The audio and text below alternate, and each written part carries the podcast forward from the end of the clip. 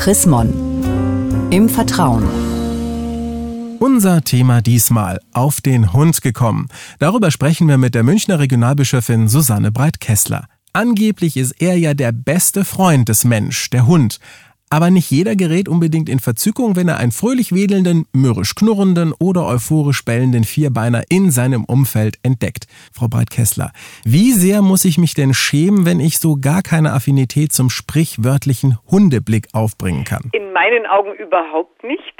Denn es können ja negative Erfahrungen, meinetwegen in der Kindheit dahinter stecken oder auch einfach eine völlig, ja, sagen wir mal, unbegründete Angst. Aber dafür muss man sich nicht schämen. Solche Gefühle hat man halt. Dann lassen Sie uns mal ganz praktisch werden an der Stelle. Was denn tun, wenn der Bruder neuerlich ein bellendes Kalb sein eigen nennt, ich jetzt aber doch gar nicht unbedingt möchte, dass er damit das Familienfest bereichert? Also ich würde es dem Bruder einfach klipp und klar sagen und ihn bitten, ob er nicht einen Hundesitter beschäftigt, der während des Familienfestes den Hund hütet. Aber wenn ich selber Angst habe vor diesem kalbsgroßen Viech, dann will ich nicht, dass das um mich rumspringt und irgendwie durch die Wohnung spaziert. Das finde ich schrecklich, weil das vermisst ja Menschen dann die ganze Feier. Und wie verhalte ich mich jetzt dann als Hundebesitzer, wenn ich eingeladen werde? Darf ich denn dann auch fragen, ob mein bester Freund auf vier Pfoten mitkommen darf? Ja, unbedingt. Meine Freundin beispielsweise hat einen Golden Retriever und wir sehen uns äh, Weihnachten meistens und auch zu Geburtstagen und anderen Besuchen.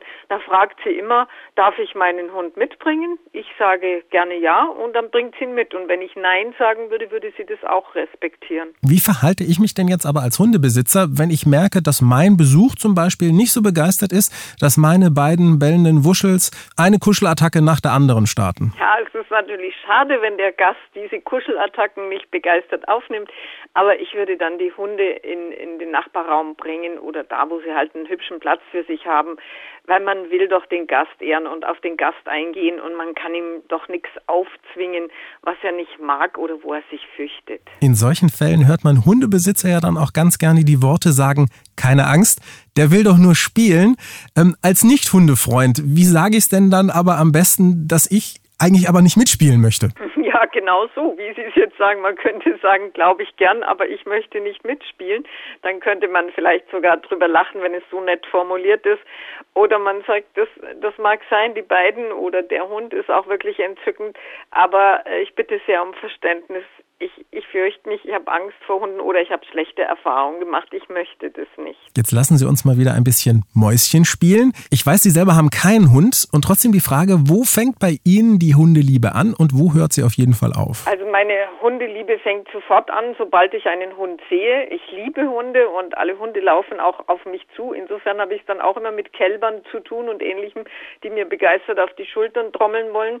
Äh, bei mir hört sie dann auf, wenn ich merke, dass mein Mann, der sich vor Hunden fürchtet, unangenehme Gefühle bekommt, dann äh, stelle ich mich eigentlich schützend vor ihn und sage auch, das muss jetzt nicht sein mit dem Hund und der muss ihm auch jetzt nicht die Hose absabbern vor Begeisterung oder übers Gesicht lecken, wenn ich weiß, dass mein Mann das überhaupt nicht mag. Naja, und so ein Hundekuss ist ja wirklich auch nicht unbedingt jedem seine Sache. Nein. Vielen Dank, Frau Breit-Kessler. Und mehr zu diesem Thema auf den Hund gekommen von und mit der Münchner Regionalbischöfin Susanne Breit-Kessler gibt es natürlich auch nachzulesen, nämlich in der neuesten Ausgabe des Magazins Chrismon. Ein Blick in das aktuelle Heft lohnt sich allemal. Sie haben darüber hinaus noch Fragen, Anregungen, dann freuen wir uns auch über eine E-Mail. Schreiben Sie an leserbriefe.chrismon.de. Ich sage derweil Dankeschön fürs Zuhören. Bis zum nächsten Mal. Mehr Informationen unter www.chrismon.de